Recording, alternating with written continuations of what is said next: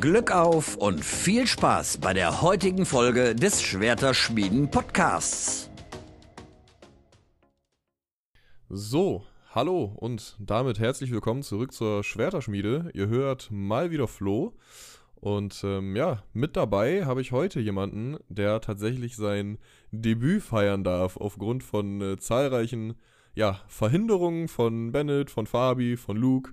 Und äh, ja, deswegen habe ich heute den lieben Herrn Alex GE auf Twitter dabei. Moin, was geht? ja, schön dich dabei zu haben.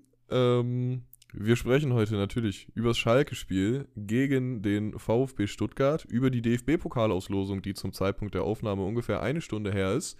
Und äh, ja, je nachdem, wie wir zeitlich stehen, gucken wir mal, äh, worüber wir noch so sprechen. Erstmal äh, die Frage, wie geht's dir? Alles klar? Äh, was gibt's Neues? Ja, also ich bin gebrochen. das kann ich schon mal sagen. Nach dem Spiel, gerade jetzt, wo Hertha gerade gewonnen hat, kann ich mir wieder was anhören in Berlin von meinen Hertha-Kollegen. dass die mehr Punkte haben als wir. Ist scheiße. Ist scheiße. Ähm, ja, bei mir ist abgesehen von, von Schalke eigentlich auch alles gut, obwohl das Ergebnis ja gar nicht äh, so schlecht war, könnte man fast meinen. Ähm, ja, ich frage dich mal direkt, äh, wie hast du das Spiel gesehen und was ist so deine Meinung? Wie bist du ins Spiel reingegangen und wie bist du rausgegangen quasi? Ja, also ich hatte ja äh, sturmfrei, das heißt, ich habe sogar allein geguckt. Ich wollte mit Luke über Discord gucken, aber das ging ja nicht. Ähm, und ja, keine Ahnung, also ich habe mir definitiv ein bisschen was ausgerechnet, das muss man sagen. Weil, ja, Stuttgart muss ein Konkurrent von uns dieses Jahr sein, da unten drin. Ich glaube, drei Punkte vor, dem, vor unserem Spiel hatten die, also ja, und rausging aus dem Spiel bin ich natürlich, wahrscheinlich wie jeder Schalker schon, doch dann etwas enttäuschend, klar. Ja, muss ich auch sagen. Ähm, also ich habe mir gar nicht so viel ausgerechnet, sage ich ganz ehrlich. Klar, äh, man weiß, Stuttgart, äh, Stuttgart sollte ein Konkurrent von uns sein und äh, hat mit, mit vor allem Kalajic natürlich auch einen schweren äh, Abgang äh, hinnehmen müssen. Aber trotzdem, Stuttgart ist irgendwie, das sagte ich in der letzten Folge auch zu Luke, es gibt irgendwie so Gegner, da weiß man gar nicht warum, aber irgendwie tut man sich da traditionell immer so schwer gegen. Und da finde ich, ist Stuttgart auch einer von. Da dachte ich gerade, auch in Stuttgart. Also ich habe gesagt von Anfang an so, ja, mit dem Unentschieden wäre ich zufrieden. Ähm, dass das Unentschieden dann natürlich, ja, so zustande kommt, ähm, war nicht abzusehen. Und deswegen war ich tatsächlich am Ende auch ein bisschen enttäuscht, äh, muss ich ganz ehrlich sagen. Ja, wir können ja mal, können ja mal darüber reden, wie das Spiel gelaufen ist. Mhm. Wir sind erstmal mit einer mit einer leicht veränderten Aufstellung reingegangen, würde ich sagen. Ähm, was war anders? Was kannst du dazu sagen? Ja, also ich glaube mal so die größte Überraschung war, dass das Flick gestartet hat, weil Vandenberg konnte man sich schon denken. Äh, auch bei Larsson war jetzt nach so immer kürzeren Einsätzen war auch irgendwann klar, dass er starten wird, aber das Kral, der ja eigentlich sogar nach, also in Wolfsburg hat ein richtig starkes Spiel gemacht, gegen Union sahen alle schlecht aus, dass dafür Flick in die Mannschaft kommt und nicht ein Latzer oder so, das war schon wirklich überraschend. Aber da muss man auch sagen, Flick hat es wirklich sehr ordentlich gemacht. Und ja, also das war so die erste Überraschung, zumindest was unser Startelf anging. Ja, vor allem äh, Salazar auch auf der Bank, ne? Hat mich auch ja, überrascht, genau, muss ich sagen. Für, für, La, für Lars und dann, ja. Genau, und ähm, ja, ich war nicht so begeistert, muss ich sagen, von der Startelf. Ich habe halt erstmal gedacht, hm, ja, weiß ich nicht. Aber wie du sagst, äh, gerade Flick hat mich sehr positiv überrascht, hat ein super Spiel gemacht. Ähm, ja, auch, auch Larsson fand ich, fand ich vernünftig. Aber man kann erstmal sagen, okay, wie ist das Spiel gelaufen? Ähm, ja. Aus meiner Sicht, aus meiner Sicht würde ich sagen, ja, ähm, wir sind, wir sind ganz ordentlich ähm, reingestartet, so wie eigentlich immer. Es war, war relativ ausgeglichen, würde ich sagen. Dann fällt irgendwann das 1 zu 0 für Stuttgart. Hast du die Minute und den Torschützen parat? Äh, ja, 18. Minute war äh, der Fehler von äh, Vandenberg da bei der Annahme. Mm. Silas zieht durch, legt rüber auf Führig. Der Ball wird noch ein bisschen abgefälscht. Mal wieder, ne? Kennt man ja bei uns. Und dann ja. macht Führig das 1-0 in der 18. Minute. Ja, genau. Ähm, das, jetzt erinnere ich mich auch wieder. das war, ähm, ja, das war der erste Dämpfer, aber dann äh, hat Schalke tatsächlich den, den Ausgleich gemacht und nach der, ja, wenn man das, wenn man das als Tor aus dem Spiel sehen will, Einzelaktion von Salazar, das erste richtig rausgespielte und auch meiner Meinung nach sehr schön rausgespielte äh, Tor für uns aus dem Spiel zum 1 zu 1 durch Simon Terodde. Er kann es auch in der ersten Liga. Ja, vor allem der Zeitpunkt auch wichtig. Ich habe ich es gar nicht so im Kopf gehabt, aber das war genau drei Minuten nach dem Führungstreffer. Haben wir, also das ist ja ne, mental wichtig, darüber redet man ja immer, äh, drei Minuten nach dem Rückstand direkt äh, die Antwort parat gehabt. Und wie du schon gesagt hast, also ich glaube, Larsson hat den Ball äh, erkämpft, steckt den durch. Und Drexler, also ich weiß nicht, also vor dem Spiel haben die Leute die Nominierung von Drexler noch kritisiert und dann chippt er den sah, äh, über den Verteidiger rüber. Terodde nimmt den so halb Volley und zimmert den ins lange Eck. Also das war schon, da haben beide mal gezeigt, oder alle drei, wenn man Larsson mit dazu zählen möchte, dass sie auf jeden Fall Bundesliga können, wenn sie wollen. Safe, würde ich, würd ich genauso sagen.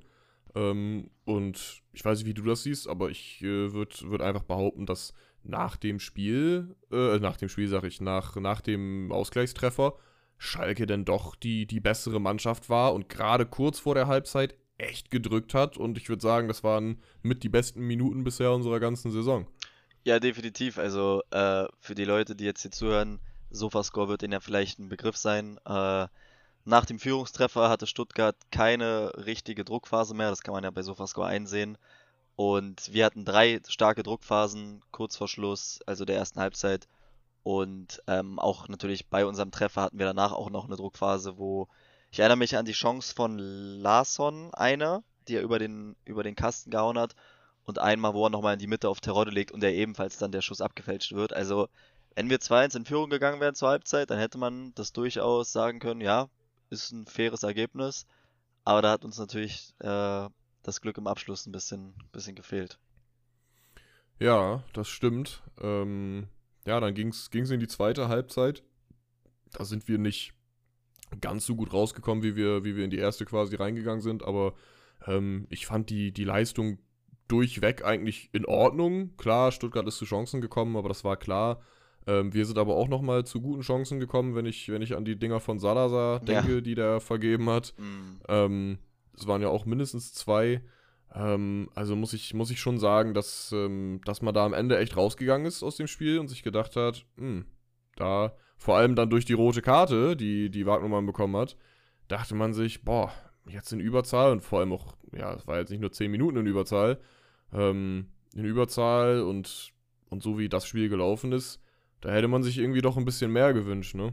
Ja, definitiv. Was ich mich frage, also, ne, Zuschauer können ja darüber auch mal, mal diskutieren und ich frage dich jetzt hier, war das für dich eine rote Karte? Also klar, äh, gelb-rot. Ich glaube, das erste Foul war ein Schubsen, wo er direkt gelb bekommen hat und dann auch hier, man muss natürlich sagen, äh, Tobi Moore macht es extrem stark. Fast so wie äh, Union, der Gieselmann, falls du dich erinnerst.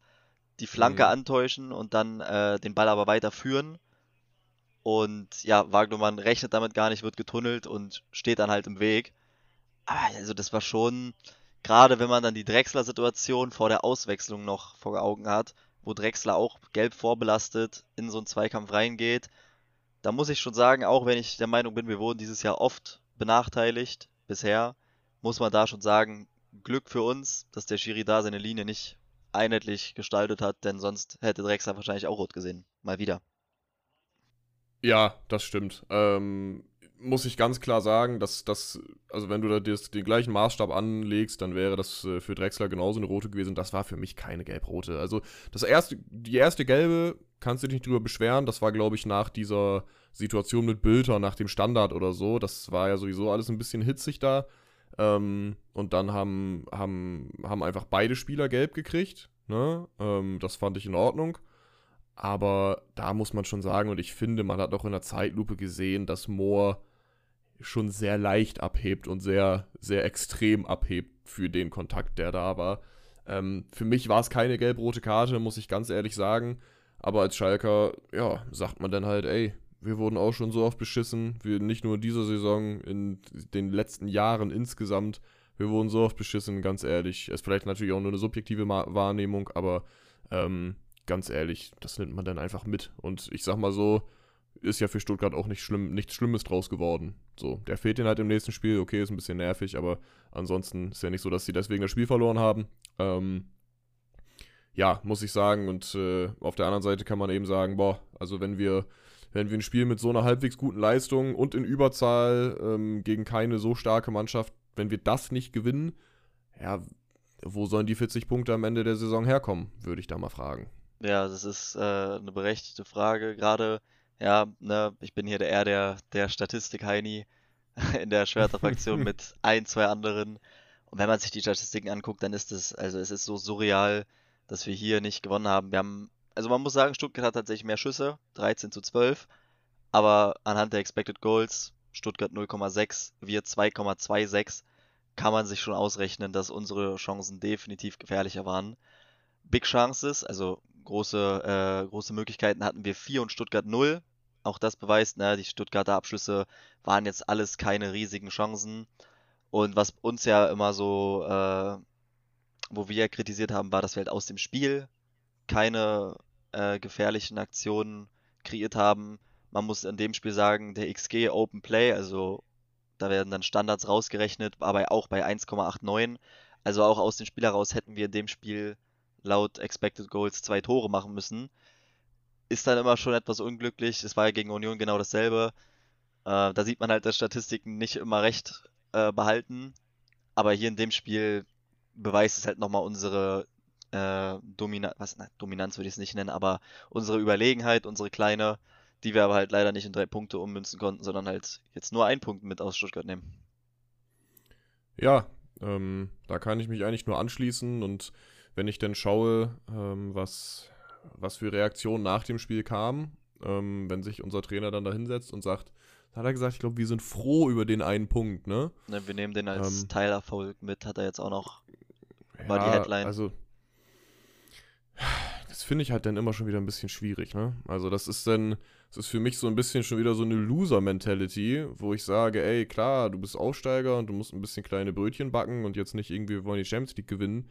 Aber nach so einem Spiel irgendwie zu sagen, also wo, wo du besser warst, wo du, wo du, wo es wirklich gewinnen hättest können und zu sagen, ja, wir sind, wir sind froh über diesen Punkt, also da denke ich mir dann immer, okay, und, und, mit welcher Mentalität geht man denn in, in, wenn man gegen Stuttgart schon so reingeht, von wegen, ja, wir sind froh über einen Punkt.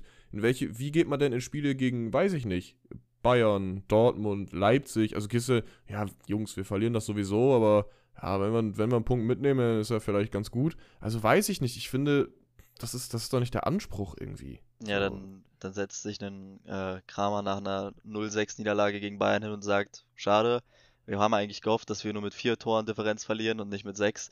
Das ist halt. und es erinnert mich so ein bisschen, vielleicht weißt du es noch, an die Pressekonferenz von Gramotzes. In der zweiten mm. Liga, wo man sich immer klein geredet hat. Das hat ja nicht nur Gramotzes gemacht, das war ja auch von Schröder und Knebel mit dem Anspruch, dass man in den Top 6 bleiben möchte, so oder im Dunstkreis der Top 6. Weiß ich nicht. Also man muss sich auch nicht kleinreden, wir waren die bessere Mannschaft, wir hätten gewinnen müssen und da fände ich es auch angebracht, wenn man nach dem Spiel einfach sagt, okay, wir haben unsere Chancen nicht gemacht, blöd gelaufen, wir hätten hier gewinnen müssen, wir sind enttäuschend, aber immerhin nicht verloren. Wenn das hier jemand gesagt hätte, top. Das wäre eine gute Aussage Safe. gewesen.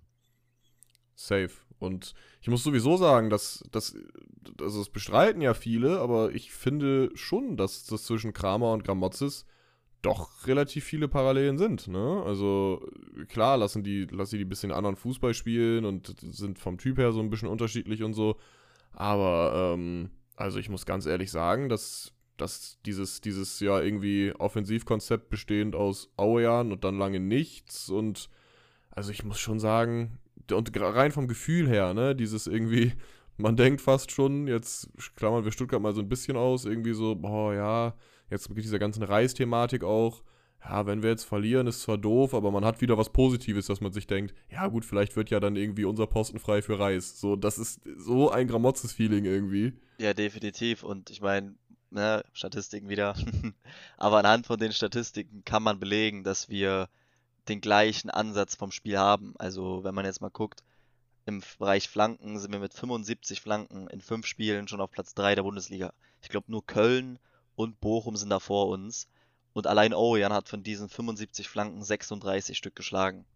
Also das mhm. ist halt, da merkst du schon wieder, auch gerade durch dieses ähm, asymmetrische Verhältnis zu Brunner, der ja wirklich defensiv stark ist, aber offensiv nicht eingebunden wird, kommen die meisten Flanken über die linke Seite durch Orian und Moore, ne, beide als Linksfüße über links. Da bist du natürlich bereit zu flanken. Und wenn wir jetzt in diesem System weiterspielen, dann wird auch ein Larsson selten reinflanken, weil der mit seinem linken Fuß eher in die Mitte geht und dann den Abschluss sucht, bevor er flankt. Und das sieht man ja auch an unseren Heatmaps, ähm, wie die Spieler sich positionieren. Das hat man jetzt gegen, gegen Stuttgart auch wieder gesehen, dass Ojan knapp über der Mittellinie steht, während Brunner wirklich weit hinter der Mittellinie steht. Dass man da einfach wirklich nur über links spielt. Die Angriffe kommen meistens über links, auch das statistisch belegbar. Und ja, das ist halt relativ einfach auszurechnen. Wie gestern meiner Meinung nach auch Bonner Sosa, der ja als einer der besten Spieler bei, bei Stuttgart meiner Meinung nach auch hoch im Kurs steht. Aber von dem hat man gestern gar nichts gesehen. Gerade weil ihm vorne der Anspielpartner gefehlt hat. Und wenn du dann so jemanden rausnimmst, dann hatte Stuttgart nur noch Silas, der uns Probleme gemacht hat, weil Endo äh, gut gemandeckt wurde von, von Drexler. Aber ja, da können wir jetzt ja die Brücke zu schlagen zu den, zu den, äh, vielleicht mal über einzelne Spieler reden, weil du schon gelacht hast. Ich kann mir vorstellen, dass du über die Silas äh, Yoshida-Szenen gelacht hast, wo unser guter Innenverteidiger-Boss, zumindest in der ersten Halbzeit, muss man sagen, äh, sehr, sehr alt aussah. Also da war ja gar kein Land. Ja, ich äh, weiß, warum, warum du mir jetzt gleich anhand von Statistiken erzählen willst, dass Yoshida ein super Spiel gemacht hat. Also. Und ich, ey, ich sag ganz ehrlich, ich habe auch äh, dieses Spiel nichts gegen Yoshida gehabt. Ich finde es halt, der ist halt gegen Union so ein bisschen zum Meme geworden. Und du weißt ja, wenn Sambo und ich jemanden meme, dann ist sowieso Hopfen und Malz verloren. Ähm, so, ich fand es dann einfach lustig irgendwie so ein bisschen, aber ja, so wie der gegen Silas ins Laufduell gegangen ist, ich habe mich so weggepisst auf der Couch. Ja, das ist halt auch, ne, ich versuche den jetzt ein bisschen zu verteidigen, das ist halt auch ein sehr undankbarer Gegner, wenn du nach Geraldo ja. Becker gegen Silas spielst, so das sind wahrscheinlich mit äh, Alfonso Davis und äh, Diaby so die schnellsten Spieler der Liga. Aber mhm. trotzdem, das ist interessant, weil die, die Zweikämpfe, die er da versucht hat zu führen, wo er nicht reingekommen ist, die wurden nicht gewertet als Zweikämpfe, weil er ja gar nicht in den Zweikampf kam. Deswegen hat Yoshida, ich glaube, das müsste das dritte Spiel sein, in dem Yoshida eine hundertprozentige Zweikampfquote hat. Das ist halt schon mal, das ist ein Ausrufezeichen. Da habe ich ja auch ja. einen Tweet zu gemacht. Äh, der ist ja wieder relativ viral gegangen, in Anführungszeichen. Äh, eine 43-prozentige lange Bällequote auch sehr ordentlich, meiner Meinung nach. Acht Wiedereroberungen vom Ball, fünf Torverhinderungen, drei Bälle abgefangen, keinen einzigen Ballverlust gehabt. Und gut, erfolgreiche Dribblings 1 von 1. Cool, Respekt. Aber, und was halt noch interessant war, mit 85% Passquote hat er dann auch, ich glaube, 58 Pässe gespielt. Das waren die meisten Pässe, die abgeschlossen wurden auf dem Spielfeld, also auch von den Stuttgartern und von Schalke. Also da muss man sagen, wie gesagt, die Laufduelle sehen halt, sahen halt unglücklich aus, aber alles in allem, wenn man sich das danach anguckt, hat Yoshida wirklich ein bärenstarkes Spiel gemacht. Ja, das ähm, kann man, denke ich, wirklich so sagen. Und ja, da muss man sagen, ich weiß gar nicht, ich glaube, René oder so hatte das auch in die Gruppe geschrieben nochmal. Es gibt nicht nur Yoshida, der als Innenverteidiger gegen äh, einen Silas alt aussieht, was die Geschwindigkeit äh, angeht.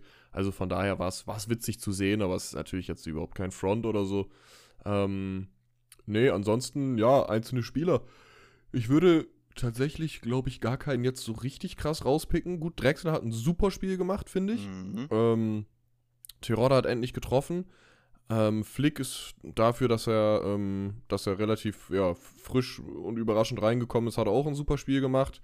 Vandenberg ein unglückliches Debüt gehabt, muss man sagen. Definitiv. Ähm, aber würde ich jetzt auch erstmal nicht zu viel reininterpretieren. Ich würde einfach sagen, dass es eine gute Mannschaftsleistung, Leistung, eine gute Mannschaftsleistung war. Ähm, Bülter auch super Spiel gemacht, finde ich, stabil. Ähm, ja, also ich äh, fand eigentlich alle relativ gut und vor allem als Reaktion eben auf, ähm, auf Union. Ja, vor allem, man muss ja bei Vandenberg, da erinnere ich an die Situation, letztes Jahr Regensburg, äh, da haben wir Itakura auch reingeschmissen, nachdem er, glaube ich, drei Tage oder vier Tage da war. Und das war ein so grottenschlechtes Spiel, da ich mir wirklich schon gedacht habe, äh, wen haben wir da geholt? Ich weiß nicht, ob du dich daran erinnerst. Ich meine, gut, wir, wir, wir haben auch 4-1 verloren, also wäre auch überraschend, wenn er da ein gutes Spiel gemacht hat. Aber man dachte wirklich, wen haben wir da geholt? Also das war wirklich mhm. keine gute Leistung. Deswegen, da gebe ich Vandenberg erstmal erstmal die Eingewöhnungszeit, die er braucht. Ein paar gute Ansätze waren da. Ja, und wie du schon gesagt hast, Flick hätte ich nie gedacht, dass der in der Bundesliga ein solider Spieler sein kann, hat aber wieder ein solides Spiel gemacht.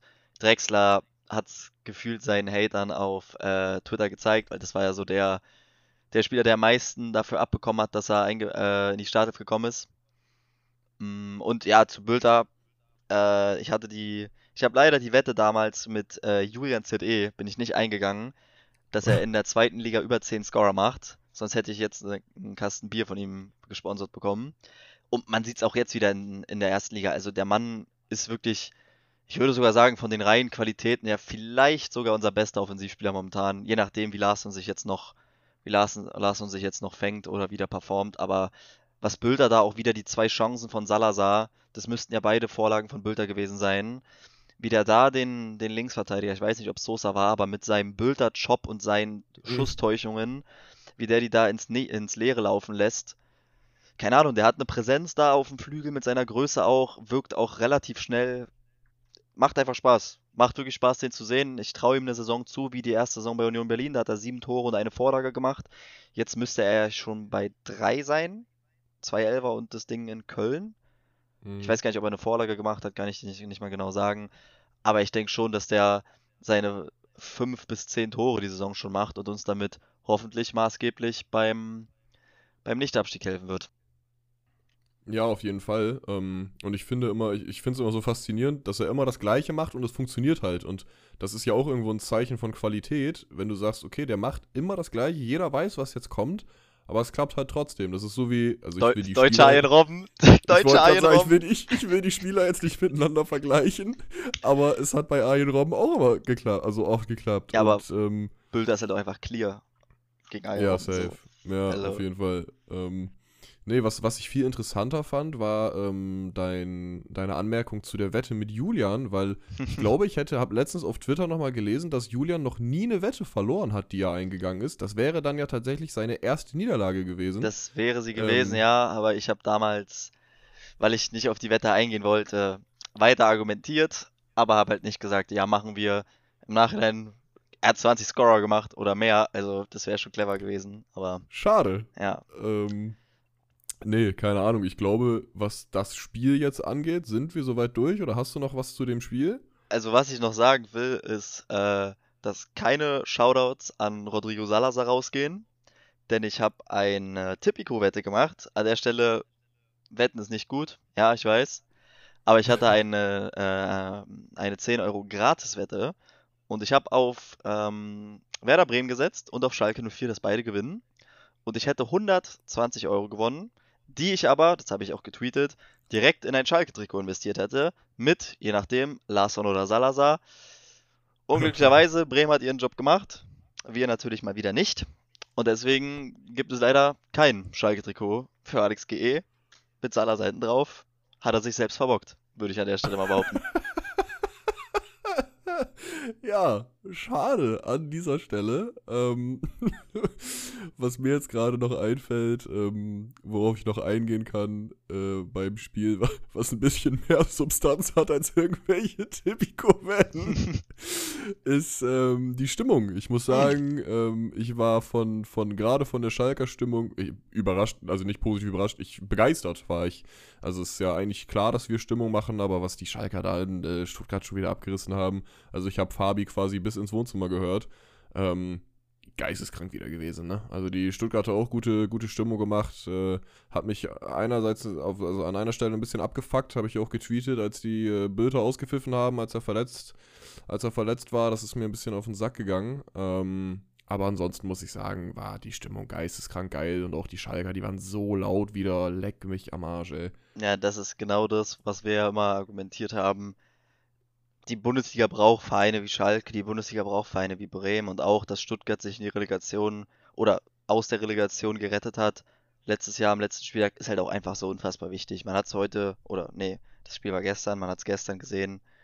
Ähm, Stuttgart, wie du gesagt hast, super Stimmung gemacht, Schalke super Stimmung gemacht, einfach ein richtig von der Atmosphäre her richtig geiler Kick. Und ja, das hat man ja auch gemerkt. Sobald, sobald Silas den Ball hatte, ist das Stadion laut geworden die Schalker zwischendurch immer wieder laut gewesen. Also genau so soll es sein. Hundertprozentig, hundertprozentig. Ja, ähm, kleiner Ausblick aufs nächste Spiel. Wir spielen als nächstes gegen Bochum. Ähm, Petit Flo ist im Stadion. Und äh, ja, ich äh, bin gespannt, was das gibt. Ich würde sagen, man könnte schon fast von einem Pflichtsieg sprechen. Von der Tabelle her definitiv. Auch hier, ne, Statistik.de hat sich mal wieder was angeguckt. Ähm, die Bochumer sind gar nicht so schlecht, wie sie dastehen. Klar, null Punkte. Aber wenn man jetzt mal nur rein auf Torschüsse guckt, das ist jetzt ganz, ganz plump, dann hat Bochum 76 Schüsse abgefeuert und 26 davon aufs Tor. Damit sind sie, was reine Schüsse angeht, auf Platz 3 der Bundesliga und was Schüsse aufs Tor angeht, auf Platz 4 der Bundesliga. Das heißt, wenn sie jemanden hätten, der die Chance machen würde, dann würden wir wahrscheinlich nicht von Pflichtsieg reden, sondern von einem Angstspiel, weil Bochum mit, was weiß ich, 6, 8, 9 Punkten irgendwo im Tabellenmittelfeld oder in der oberen Tabellenhälfte rum, rumdümpeln würde. Im Vergleich dazu hat Schalke 52 Schüsse, Platz 15 in der Tabelle und nur 14 Schüsse aufs Tor, damit sind wir Platz 17 ich glaube, hinter, hinter Augsburg. Augsburg ist, Augsburg ist komplett am, Augsburg ist komplett unten drin. Die haben jetzt ja auch verloren. Da gehen wir vielleicht später nochmal drauf ein, wenn es um die Trainer geht.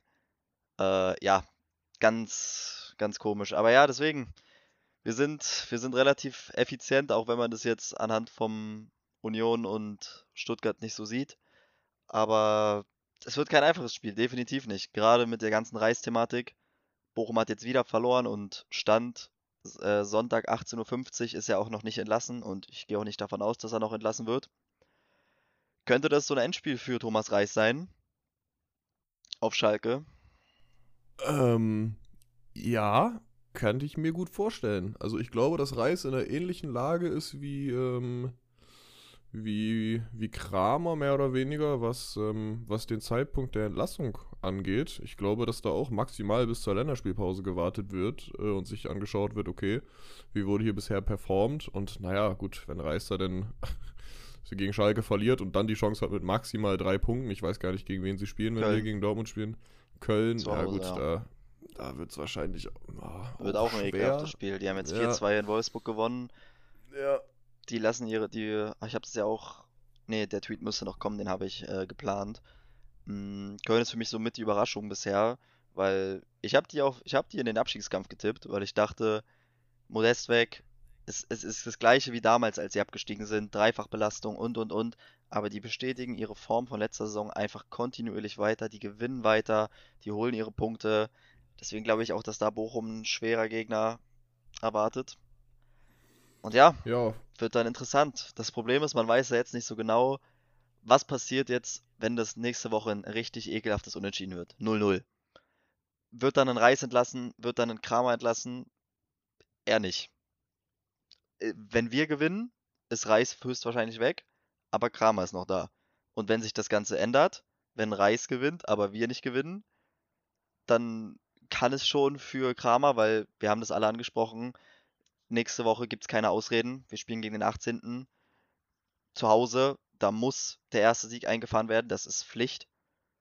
Und wenn dann aber Kramer fliegt und Reis noch äh, in Bochum Trainer ist, dann werden wir uns wahrscheinlich erstmal eine Übergangslösung, vielleicht mit Büskens, Chine etc. überlegen müssen und dann in der äh, Länderspielpause suchen. Oder man muss sich vom Traum in Anführungszeichen Reis verabschieden und sagen, wir müssen einen anderen Trainer installieren. Da gibt es ja welche. Labadia, Hoeneß, Neurora. Grüße an Don Bodon. Grüße an Grüße an Fabi Serra, wenn er beim Namen Hoeneß. Ähm, oh, stimmt. Das geht ja nicht auf Schalke. Ähm, nee, keine Ahnung. Also ich, ich bin mega gespannt. Ich sehe im Moment auch noch nicht so richtig ein Szenario, wie beides irgendwie passiert, aber man weiß ja nicht, vielleicht treffen sich ja auch Schröder und Reis irgendwie jetzt am Wochenende dann mal im Kabinentrakt und da wird dann vielleicht nochmal kurz was abgesprochen. Nein, keine Ahnung, man, äh, man muss es einfach abwarten. Äh, was es auf jeden Fall geben wird bei einer Niederlage, ist äh, ein Audio-Tweet von Petiflo. Dann wird es nämlich auch mal wieder Zeit. Merkt es mal selber langsam. Ähm, Nee, keine Ahnung. Ich, äh, ich bin gespannt, ich bin gespannt. Und äh, dann ist auch schon bald Länderspielpause und dann kann man mein schönes Fazit ziehen hier in der Podcast-Folge. Ähm, ja, definitiv. Weil wir haben ja mal gesagt, nach ähm, Wolfsburg und nach Gladbach, das sind ballbesitzstarke Mannschaften. Da haben wir jetzt gepunktet, obwohl es nicht eingeplant war. Aber jetzt, wenn wir dann ähm, Bochum und auch noch Dortmund haben, dann haben wir aus jedem Regal in der Bundesliga einen Gegner gehabt oder mindestens ja. ein Gegner. und dann können wir auch abschätzen, wie wir gespielt haben. Und bisher, die Spiele, wo wir die Punkte geholt haben, waren bis auf Stuttgart jetzt nicht unbedingt überzeugend. Die Spiele, wo wir relativ überzeugt, also ich, ich bin immer noch der Meinung, wir haben gegen Union in der ersten Halbzeit überzeugt. Am Endeffekt haben wir 6-1 verloren, also und mhm. jetzt auch gegen Stuttgart, wir haben überzeugt, aber haben auch nur unentschieden gespielt, auch zu wenig. Und wenn wir jetzt irgendwie wieder nur unentschieden spielen und wenn wir trotzdem überzeugen, dann will ich nicht von den Verantwortlichen hören, darauf kann man aufbauen in der Länderspielpause, weil du brauchst mal einen Sieg. Du musst auch mal zeigen, dass du so eine Spiele gewinnen kannst.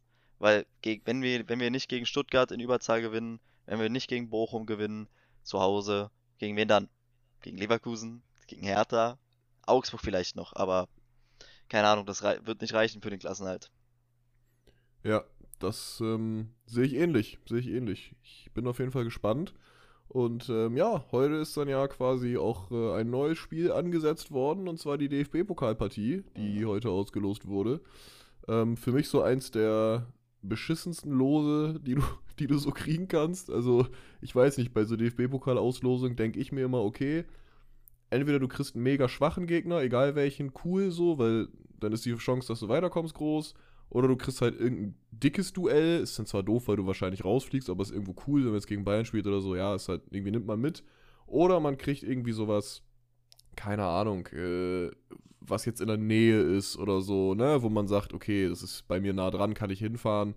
Ähm, irgendwie sowas, ne? Aber wir haben jetzt von allem irgendwie gar nichts bekommen. So, wir haben, also die Auslosung hat ergeben, dass Schalke gegen die TSG 1899 Hoffenheim spielt die weder das mega dicke los sind und auch nicht, wo man sich denkt, boah, das wird eine Knallerpartie und die Fans wenigstens cool und weiß ich nicht.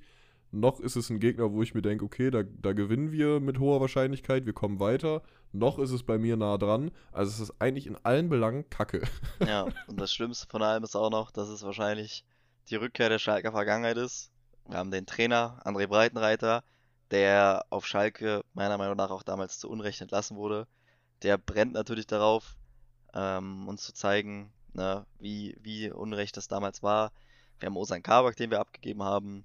Oh. Und wir haben wahrscheinlich einen der schlechtesten Bundesliga-Transfers aller Zeiten mit Sebastian Rudi, der ja auch für die TSG auf einem spielt. Und diese, Chori äh, diese Kombination Rudi auf Kabak gab es die Saison ja schon mal. Ich weiß gar mhm. nicht in welchem Spiel, aber Rudi hat mal für Kabak vorgelegt. Ich habe mhm. hab ein ganz mieses Gefühl, dass es wieder passiert.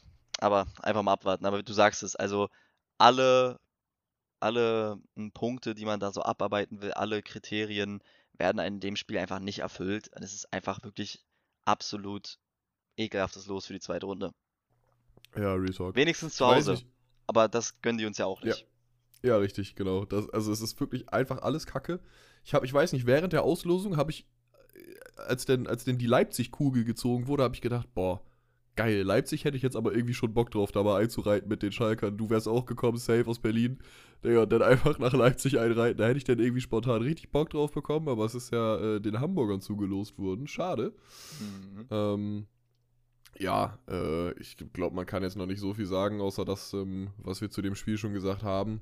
Ähm, ja, ich bin gespannt. Ich weiß gar nicht, wann das Spiel stattfindet. Ich naja, weiß nur, äh, dass, dass wir, dass wir da Bundes ja, ich. Oh, super, da bin ich, bin ich dann noch im Urlaub? Oh, nee, da komme ich, glaube ich, gerade wieder. Och Mann. Hm. Ähm, auf jeden Fall weiß ich nur, dass wir in der Bundesliga auch irgendwie danach oder davor gegen genau, Hoffenheim spielen direkt, ne? Wir spielen davor zu Hause gegen die und dann ein paar Tage später fahren wir nach Hoffenheim. Na super. Also kann man sich schon mal dann so angucken zu Hause, wie sie spielen, was sie machen. Und dann kann man sich die Chancen da selbst errechnen. Ja, das war doch ähm, damals in Berlin. Das, achte oder das vierte Finale gegen Hertha war das doch genau. auch so genau. mit Klinsmann. Als wir, uns, als wir uns beschwert haben, dass der Rasen nicht so gut gewässert war, dann hat Klinsmann gesagt, ja, ja, jetzt spielen sie ja zu Hause, jetzt können sie ja mal den Rasen besser wässern, mal schauen, ob das Ergebnis anders wird. Und dann haben wir die einfach in der Verlängerung rausgehauen. Ah, da war ich auch im Stadion, da bin ich spontan, ich mit, spontan mit einem Kumpel aus Berlin wirklich am Tag davor Tickets gekauft, rübergefahren mit zwei Hertaner Kumpels natürlich, ne, nach der oder bis zur 70. waren die natürlich überglücklich und ich war komplett gebrochen. Und dann drehen wir, oder dann gleichen wir aus noch in der regulären Spielzeit, drehen das durch Benito Raman damals noch in der Verlängerung. Und da mhm. ich, ich glaube, ich habe noch nie so einen lauten, lauten Jubel wie damals gehört, weil das Dach war ja auch zu, gerade mit dieser Anspannung in der Verlängerung so ein äh, Kontertor zu machen, das war schon, das war krass. Also ich, ich habe, als ich im Stadion war bei Schalke in all den Spielen, war noch nie ein Torjubel lauter wie da. Ja, ja, es war komplett geisteskrank. Also ich muss wirklich sagen, da war ich eben auch im Stadion und es war, es war einfach nur geil. Ähm, ja, also das war, das war schon nice. Naja, in alten Zeiten äh, schwelgen. Ähm, hat da nicht sogar, hat da nicht sogar David Wagner noch die rote Karte bekommen? Mm, Torun, doch, er auch und Toruna Riga? Ich weiß ja, nicht. ich, ich, ich glaube beide. beide Kann sein. Ich glaube beide, weil, weil doch irgendwie äh, stimmt, Wagner stimmt. ihn irgendwie festgehalten hat oder so. Da hat er, hat er die Flasche weggeschmissen, hat ihn stimmt. losgelassen, hat Wagner rot bekommen. Irgendwie sowas war da. ja, das stimmt. ja, ja, das, das war wild. Naja, ähm, ja, wollen wir, wollen wir noch so ein bisschen kurz aufs Trainerkarussell eingehen? Also ja, ich glaube, Reis haben wir, Reis, Reis und Kramer haben wir gerade schon abgearbeitet. Ähm, ja, genau. Ja, wer, wer ist sonst so? Wie sieht es sonst so aus ähm, in der Bundesliga? Wer ist entlassungsgefährdet? Wer performt nicht so gut? Äh, ja, was sagst du? Also da habe ich ja heute am Sonntag auch schon mal einen Tweet abgesetzt um, um 10 Uhr, weil ich mir sicher gehen wollte, dass bis dahin kein Trainer entlassen wird. habe ich auch mal so gefragt. Und ich habe als Bild Kovac und ähm, Tedesco genommen. Und das sind für mich auch so die beiden, also bei Tedesco habe ich es geahnt, aber Kovac bin ich komplett enttäuscht, dass es nicht funktioniert mit Wolfsburg. Das kann ich mir nicht erklären. Haben ja jetzt auch verloren, 4-2 gegen, gegen Köln, wo ja der Sieg fest eingeplant war. Ich weiß gar nicht, zwei Punkte hat Wolfsburg, nee, zwei oder drei Punkte haben die jetzt. Also, das ist wirklich komplett bodenlos, was da, und die spielen ja auch keinen guten Fußball. Man hat ja auch gegen uns gesehen, wir haben uns nur hinten reingestellt und Wolfsburg kam vielleicht auf ein oder zwei gute Chancen und ansonsten war da nicht viel los. Und ja, bei Tedesco ist einfach das Problem, dass seine Art vom Fußball nicht zu Leipzig passt. Das merkt man. Das hat man auch gemerkt letzte Saison schon, wo sie aber trotzdem die Punkte geholt haben. Es ist wieder mal die verfluchte zweite Saison bei Tedesco. Ne? Bei uns damals in Abstiegskampf geraten und jetzt auch wenig Punkte geholt. Jetzt 4-0 von Frankfurt abschießen lassen. Auch ein Ausrufezeichen. Und die hatten da, glaube ich, ich habe nicht genau nachgeguckt, aber 0,16 Expected Goals oder sowas oder 0,3. Das ist, das hatte Schalke in keinem einzigen Spiel. Und das muss was heißen. Ich glaube, wir hatten gegen Köln sogar einen höheren. Also das ist, das ist Arbeitsverweigerung offensiv gewesen. Und deswegen denke ich, Teddy soll ja auch eine Vertragsverlängerung im Sommer abgelehnt haben. Da denke ich, ich habe mir mal aufgeschrieben, also meine vier Kandidaten sind definitiv Kovac, Reis, Kramer und Tedesco. Jetzt durch die Niederlage gegen Hertha denke ich auch, dass Enrico Maaßen langsam, langsam in, dieses, in diese Auflistung gehört, weil die haben sich fünf Großchancen in fünf Spielen rausgespielt. Damit sind sie mit Abstand die schlechteste Mannschaft der Bundesliga. Haben jetzt zu Hause gegen Hertha einen Torschuss gehabt. Und das war ein Schuss, der von einem Hertaner aufs eigene Tor ging. Das ist, das ist, das ist zu wenig. Das ist zu wenig. Und deswegen ein bisschen Hoffnung habe ich, dass vielleicht Bochum und ähm, Augsburg hinter uns sind. Und dann muss man gucken, ob wir auf Platz 16 vielleicht die Relegation gewinnen müssen, vielleicht gegen Hannover. Grüße an H96 Fabi an der Stelle. Mich würde es freuen. Oder ob wir vielleicht auch noch jemanden hinter uns lassen können und 15. werden. Aber ja, das sind meine, meine Kandidaten. Definitiv. Ja, ähm, Grüße auch von mir, H96 Fabi. Falls du zurückgrüßt, kann ich es leider nicht sehen, weil ich habe dich stumm geschaltet. ähm, abgesehen davon muss ich sagen, meine, ähm, meine Kandidaten ja, sind eigentlich die gleichen, sage ich wie es ist. Ähm, Kramer, Reis natürlich, ähm, natürlich vorneweg irgendwie. Ich habe auch ähm, Kramer tatsächlich als erste Entlassung getippt vor der Saison. Ähm, ja, und wie du sagst, äh, Kovac ja, bleibt komplett hinter den Erwartungen zurück, wie du es. Ah ja, perfekt. Jetzt klingelt das Telefon. Bennett kann schneiden. ja. So, ja, äh, kurzer Cut gewesen. Da äh, hat hier das Telefon geklingelt, aber da sind wir wieder. Also, was ich sagen wollte, ja, Kovac äh, muss ich, muss ich äh, Alex recht geben, bleibt den, bleibt den Erwartungen komplett äh, zurück, hinter den Erwartungen zurück. Ähm, und ansonsten würde ich noch ähm, ergänzen, Alex hat Maaßen noch gesagt, Tedesco, ja, kann ich eigentlich auch nur sagen, das ist für Leipzigs Ansprüche zu wenig, was da passiert. Ähm, es war fast, also ich habe mich damals ja, den Umständen entsprechend nicht über den Verein gefreut, aber halt gefreut, okay, dass er jetzt wieder in Deutschland auf einer relativ großen Bühne steht und vielleicht äh, zeigen kann, was, was was sonst noch so in ihm steckt. Ähm, aber wenn man sich die Art des Fußballs, für die er steht, anschaut, war eigentlich äh, nüchtern betrachtet klar, dass das bei Leipzig nichts werden kann, weil das eben einfach nicht der, der Fußball ist, ähm, ja, für den Leipzig sehen will, den er spielen lässt. Aber abgesehen von Tedesco und Maaßen würde ich vielleicht noch äh, mit in die Verlosung nehmen den Herrn Ceruane, je nachdem, wie es da weitergeht bei Leverkusen. Das ist ja auch sehr durchwachsen. Ähm, haben jetzt, glaube ich, verloren gegen Freiburg auch wieder, ne? Äh, ähm, ja, ja, genau. Ja, also deswegen, also Ceruane muss man schauen. Den sehe ich noch nicht ganz so wackelig wie, wie die anderen Kandidaten, aber den sollte man zumindest auch mal äh, im Blick behalten. Und äh, ja, ich bin sehr gespannt. Ich glaube tatsächlich, dass Reis als erstes fliegen wird. Wenn ich mir alle Umstände anschaue, glaube ich, dass Reis der Erste sein wird. Ähm, sowohl von den Ergebnissen als auch von der ganzen Unruhe, die da herrscht. Ich habe es jetzt nicht mitbekommen, ob das mit Riemann und Training verlassen wirklich gestimmt hat oder, oder nicht. Und aber trotzdem ähm, glaube ich, dass da hinter den Kulissen sehr, sehr viel am Brodeln ist. Dazu würde ich, sagen, dazu würd ich kurz ja? eine Breaking News einschieben, die ich hier gerade auf Twitter gesehen habe. Ähm, von der Bild. Ich weiß jetzt nicht, ob hm. das genauso stimmt, aber das hat der S04 News Account gepostet und die posten ja eigentlich immer nur die, die Sachen, die auch stimmen und ähm, trollen nicht rum. Und hier steht, dass die Bild weiß, dass bei einer Entlassung von Thomas Reis der U19-Chefcoach Heiko Butschner, äh, nee, Butcher, cooler Name übrigens, guckt The Boys, dann wisst ihr warum. Und, ähm, halte ich fest, Dimitrios Gramotzes soll anscheinend auch ein Kandidat sein auf die Nachfolge. Deswegen bin ich ein bisschen skeptisch gerade, ob das wirklich stimmt. Aber sollte das stimmen, dann weiß man ja auch schon, wenn ein Verein sich Nachfolger zurechtlegt, dann weiß man ja auch immer schon, wohin der Wind weht im Verein. Hm. Wahrscheinlich wirklich auf Schalke das Entscheidungsspiel für Thomas Reis. Ich bin mal gespannt. Ja, und dann hoffen und beten wir natürlich, dass Reis so schnell wie möglich fliegt, weil wenn wir dann noch Gramotzes von der Payroll kriegen, also stell dir das mal vor, das Szenario, Reis fliegt, irgendwie kommt er zu uns als Trainer, so, und Gramotzes verschwindet zeitgleich auch noch von der Payroll. Gut, dann haben wir halt Kramer auf der Payroll, aber der verdient, glaube ich, weniger als Gramotzes. Das heißt, wir haben einfach auf allen Ebenen den Tausch gewonnen. Also wir, wir haben beim auf der Trainerposition Frank Kramer gegen Gramotzes den, den Tausch gewonnen und auf der Payroll, sag ich mal, verdient Kramer auch weniger als Gramotzes und auch selbst da hätten wir den besseren Tausch gemacht. Also das wäre ja auf allen Ebenen so ein Win für uns. Das wäre quasi schon, ja. Wobei, wir hatten es damals gesagt, der Gramotzes Fußball in der ersten Liga wäre deutlich effektiver als in der zweiten. Und ich habe, wenn das passiert, habe ich das ganz miese Gefühl, dass Gramotzes aus Bochum eine der ekelhaftesten Mannschaften der Liga macht, die so ekelhaft zu bespielen ist. Ich meine, wir haben über Gramotzes Fußball geredet, Flanken. Bochum stieg die drittmeisten Flanken, haben vorne einen Philipp Hofmann drinstehen.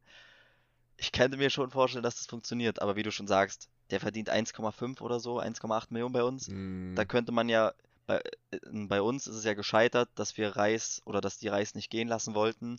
Das wäre eine Win-Win-Situation für beide. Wenn die einen Kandidaten kriegen, wir müssen Gramotzes nicht mehr bezahlen und wir kriegen dafür dann Reis. Wie du sagst, dann haben wir Kramer auf der Payroll, aber der verdient unter einer Million Euro. Das heißt, wir sparen uns da auch wieder Geld ein, was man dann vielleicht im Winter auch nochmal investieren kann in die eine oder andere Laie oder einen Neuzugang, was weiß ich. Rufen Schröder wird das schon machen. Aber ja, interessant, wenn das stimmt, das wäre natürlich geisteskrank, ne? Wenn, wenn von dem Geld dann auch noch ein Spieler kommen würde. Also da würde ich dann fast auch schon vom Biggest W in History sprechen. Ähm, ja, keine Ahnung. Äh, ansonsten, trainermäßig, sind wir, wir sind eigentlich durch, ne? Würde ich auch sagen. Wir sind schon ja. bei 45 Minuten. Ja, dann würde ich sagen, ähm, vielen Dank, dass du heute als Gast dabei warst, mehr oder weniger eingesprungen bist. Und ähm, ja, danke fürs Zuhören an die ganzen Leute, die hier sonst immer zuhören. Und ähm, genau, ich hoffe, euch hat es gefallen. Ich hoffe, ihr seid beim nächsten Mal wieder dabei und habt eine schöne Woche. Bleibt gesund. Ja, und wir hören uns beim nächsten Mal. Ciao, ciao. Ja, ciao, ciao.